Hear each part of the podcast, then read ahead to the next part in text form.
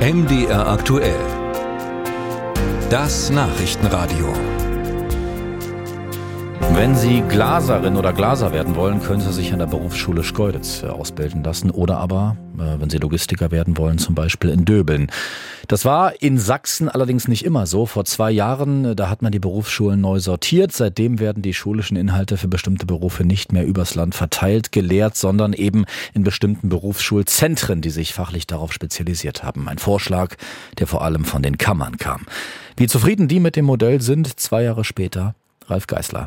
Man soll eine Zwischenbilanz ja mit dem Positiven beginnen und so sagt Gerd Ziener von der IHK Leipzig, die Neuordnung der Berufsschulen in Sachsen sei grundsätzlich gut gewesen. Früher habe es viel Unsicherheit gegeben. Zum Beispiel habe es mal einen Jahrgang für Maler in einer Berufsschule gegeben und mal nicht. Nun sei klar, welche Schule welche Berufe ausbilde. Wir haben tatsächlich, und das ist auch für unsere Ausbildungsbetriebe auch wichtig, eine Langfristperspektive bekommen, dass man sagt, okay, bis 2030 ist das dann erstmal sozusagen sicher und klar, wo der entsprechende Berufsschüler hinzugehen hat. Insofern war uns das immer lieber als die jährlichen Fachklassenlisten. Ne? Das muss man entsprechend dazu sagen. Doch dann kommt Ziener zur Kritik. Die Verteilung der Berufsschulen sei aus seiner Sicht nicht optimal gelaufen. So gibt es keine Berufsschulklassen für Tourismus mehr in Leipzig oder Chemnitz. Stattdessen sollen die Lehrlinge nach Rodewisch ins Vogtland pendeln. Um dort den ländlichen Raum zu stärken, wird dort sozusagen die, der Tourismuskaufmann ausgebildet. Ja, gut, okay.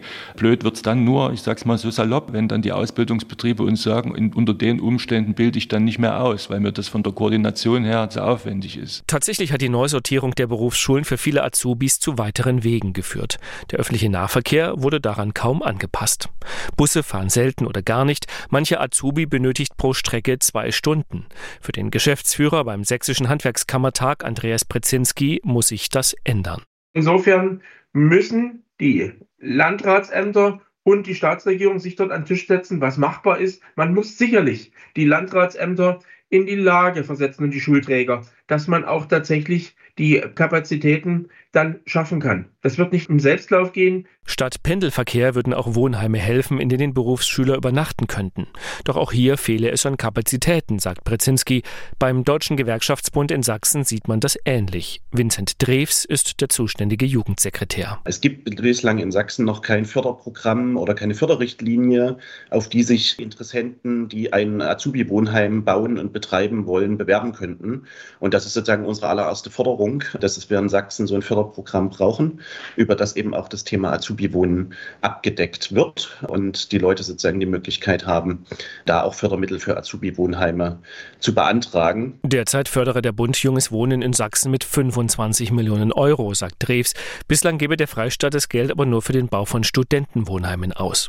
Er wünsche sich, dass die Hälfte künftig für Azubi-Wohnheime reserviert wird. Auch die Kammern unterstützen die Forderung.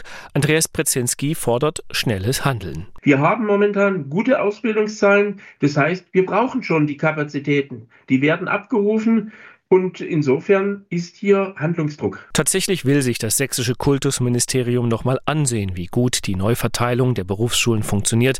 Es hat aber weniger Eile. 2025 will es die Berufsschulreform in Sachsen auf ihren Erfolg hin überprüfen lassen.